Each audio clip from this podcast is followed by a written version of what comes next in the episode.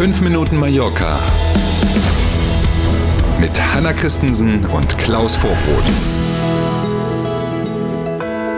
Heute ist der 7. Februar. Schönen guten Morgen. Los geht's mit einer Statistik. Im vergangenen Jahr gab es auf den Straßen von Mallorca weit mehr als 15.000 Strafzettel wegen zu hohen Fahrens.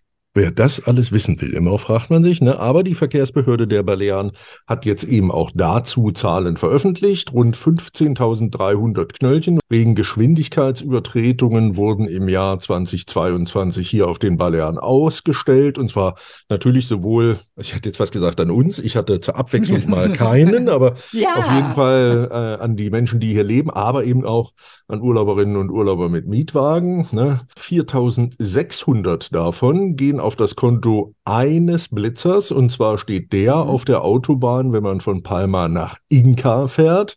Und damit ist dieser Blitzer, ob den das jetzt freut, werden wir nie rausfinden, Spitzenreiter jedenfalls auf der Insel hier. Platz zwei dann ebenfalls ein fest stationierter Blitzer und zwar auf der Landstraße bei Poyenza.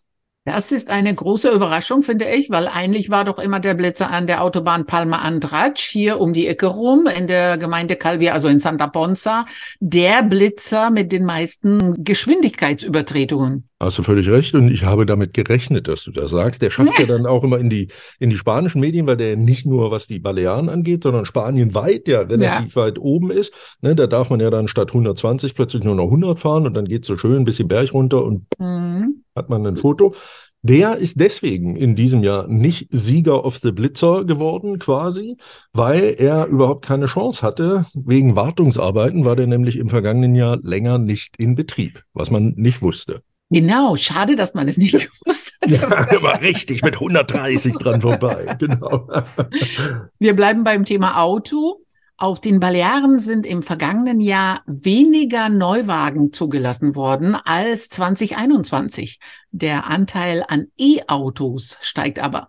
Auch wieder so eine Medaille mit zwei Seiten. Wir versuchen das mal ein bisschen auseinander zu klamösern hier. Rund 15 Prozent weniger Neufahrzeuge als im Jahr 2021 sind auf Mallorca und den Nachbarinseln im vergangenen Jahr zugelassen worden. Um da mal eine Zahl dran zu machen, 40.000 Neuwagen Zulassungen gab es also. Wir reden nicht nur übrigens über Pkw, wir reden auch über Geschäftsfahrzeuge im Sinne von Lieferfahrzeuge, Lkw, Busse mhm. etc. pp. Davon 40.000 in Summe neu zugelassen waren nur 2000 EEE-Autos. Von 40.000 nur 2.000 könnte man jetzt denken, oh, das ist jetzt hier nicht so der wahre Heino. Ist es mhm. eigentlich auch nicht. Aber das war prozentual betrachtet dann aber doch 50 Prozent mehr als im Jahr 2021. In Summe steigt also tatsächlich der Anteil an reinen E-Fahrzeugen, was die Neuzulassung angeht. Und trotz des Rückgangs im Verhältnis zur Einwohnerzahl sind in keiner anderen spanischen Region mehr Neuwagen zugelassen worden als auf den Balearen. Die Fachleute haben keine einheitliche Begründung dazu, warum mhm. das so ist. Ein höherer Anteil an nicht-spanischen Residenten konnte man lesen, könnte ein Grund sein, die also ein bisschen flüssiger sind, weil sie das Geld auch aus dem Ausland mhm. mitbringen und dann hier ein Auto kaufen. In Summe die wirtschaftliche Situation ähm, wobei bei den, genau, bei den Autovermietungen ja nicht alle hier auch zugelassen werden. Da gibt es ja auch so Zentralen, die dann auf dem mhm. Festland sind. Ist aber ein denkbares Thema auch. Wir wissen es nicht. Es scheint aber tatsächlich ja so einen leichten Trend eben auch auf dem Festland zu geben. In Summe weniger Neuwagen muss ja nicht nur schlecht sein. Regen und Schnee der vergangenen Wochen haben auch die Stauseen wieder etwas voller werden lassen. Yay! Trotzdem ist Wasser weiterhin ein Mangelware. Genau, wir wissen ja, die Stauseen im mhm. Tramontana-Gebirge, die sind ja im Wesentlichen für die Trinkwasserversorgung hier der Hauptstadt Palma vorgesehen und deswegen auch die Stadtwerke Emaya zuständig. Und der Chef dieser Stadtwerke, der hat jetzt neue Zahlen veröffentlicht.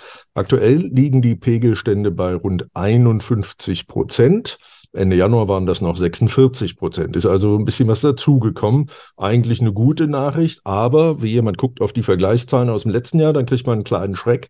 Vor einem Jahr um diese Zeit, da waren die Stauseen mhm. nämlich zu 80 Prozent gefüllt. Mhm. Also von ausreichend Reserven für einen möglichen längeren trockenen Sommer wieder kann noch weit und breit keine Rede sein. Ja, und jetzt die Frage, gibt es denn weitere Regenfälle? Arbeiten wir uns in Richtung 80 Prozent?